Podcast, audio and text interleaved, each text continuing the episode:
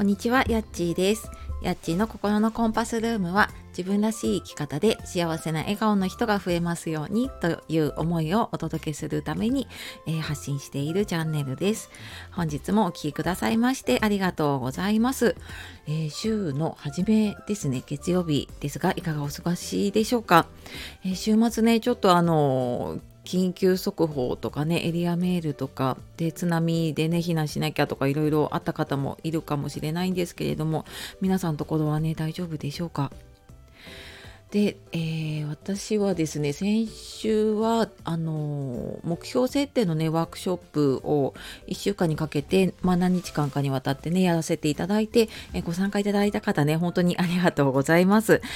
であのやっぱりね今年頑張ろうっていう方が参加してくださっているのであのすごくね前向きなエネルギーをたくさんいただいたしでなんかそれがやっぱりあの何人かでねあのシェアしながらやっていたんですけれどもすごく相乗効果でなんか皆さん今年頑張るぞっていう気分にねなられていたなっていうことではいなんかすごくいい時間を私も過ごさせていただきました。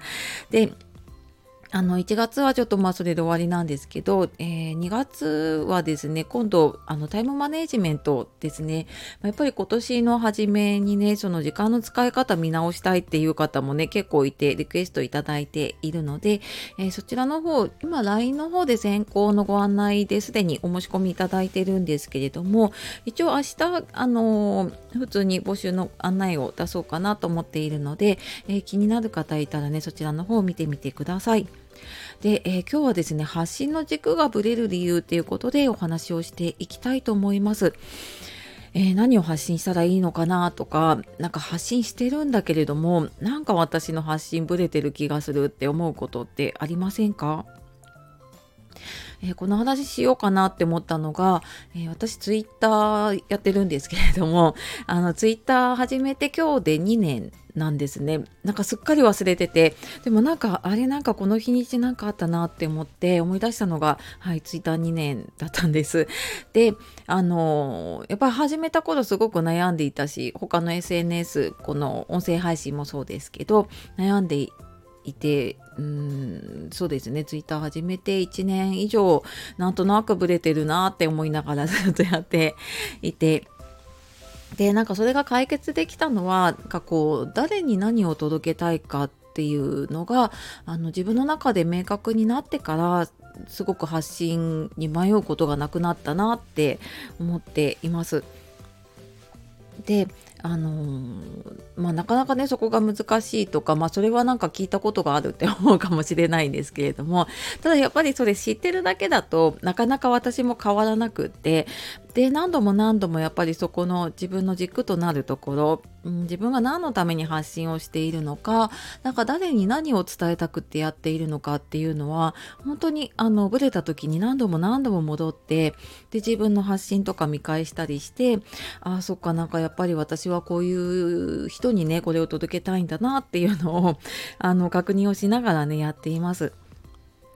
であのこれまあいろんなところでね言われているんですけれども、うん、やっぱりそうだな私なんかツイッターやっていてうんなんか思ってるのがフォロワーさん増えれば増えるほどなんかどこに届けたらいいのかわからなくなっちゃいがちなんだけれどもうん私はなんかその目の前にいるたった一人の人に、えー、メッセージを伝えようと思っていろんな発信をしています。今この音声喋っているのも、えー、目の前にねあの私の今日のお話を届けたい人がいると思って喋っています。でなんか発信ってそのなかなかね目に見えて目の前に人がいるわけじゃないんだけれどもなんか私はその手紙を届けるイメージ。でなんかそれもすごく心のこもったこうラブレターみたいなねそう気持ちのこもった手紙を届ける時に宛名がなくってあの誰誰でもいいからこれ受け取ってくれる方へみたいな感じだとそのメッセージ全然誰にも響かないし多分誰も見てくれないですよね。スルーされちゃうだけど、あの、誰々さんへとか、あのそういう相手がね書いてあることでやっぱりその人は受け取るしでその人に向けてのメッセージをねこう伝えようとするじゃないですか。なのでなんかそんな風にうーんなんか難しく考えちゃうと誰誰に何を届けるってなんだろうってなっちゃうんだけれどもんじゃあなんか今日の配信はねうん誰かに届けようってでなんかそれが思い浮かばなければ私はよく過去の自分ですねでこの発信は私は軸がぶれていたのでそんなぶれていた自分に何て言ってあげるかなっていうのを考えながら、え話していたり、えっと、発信をしていたりします。でまああのーあとはあれですね発信をすることで、まあ、何かねマネタイズ考えて SNS やることも多いですよねって私もそうだったんですけれどもただあのー SNS って広告みたいなものなのでその自分のうん届けたいものを知ってもらうためのね、えーと、その手段でしかないと思うんですね。なのでその自分がこう届けたいもの商品サービスとかなくても何か見てもらいたいものがあるとかそういうものうん例えばなんか店がねまだ開いていない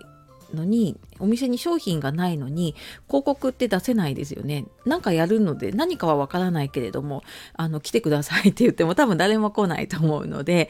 あのやっぱり自分の出したいものお店とか商品とかそこをある程度作ってでじゃあそれを誰にな届けていきたいのかなっていうのを決めていくとなんとなくその、え向かう先がね決まってくると軸って決まってくるんじゃないかなっていうふうに思っています。でこの辺やっぱりね自分の軸とかっていうの大事になってくると思うので、えー、こちらはあの LINE の方でね読むだけで、えー、自分軸になれる教科書っていう、えー、5つのコツをねお伝えしているものがあるので、えよかったらそちらの方とかあと LINE の限定の配信の方でね詳しくお話ししたりとかしているので、えよかったらねそちらの方を見てみてください。はい、えー、では今日は発信の軸がぶれる理由ということでお話をしてきました、え、まずね誰に何を届けたいのかっていうのをちょっとぼんやり考えてみるといいんじゃないでしょうかはい。では最後まで聞いてくださいましてありがとうございました。素敵な一日をお過ごしください。さよなら。またね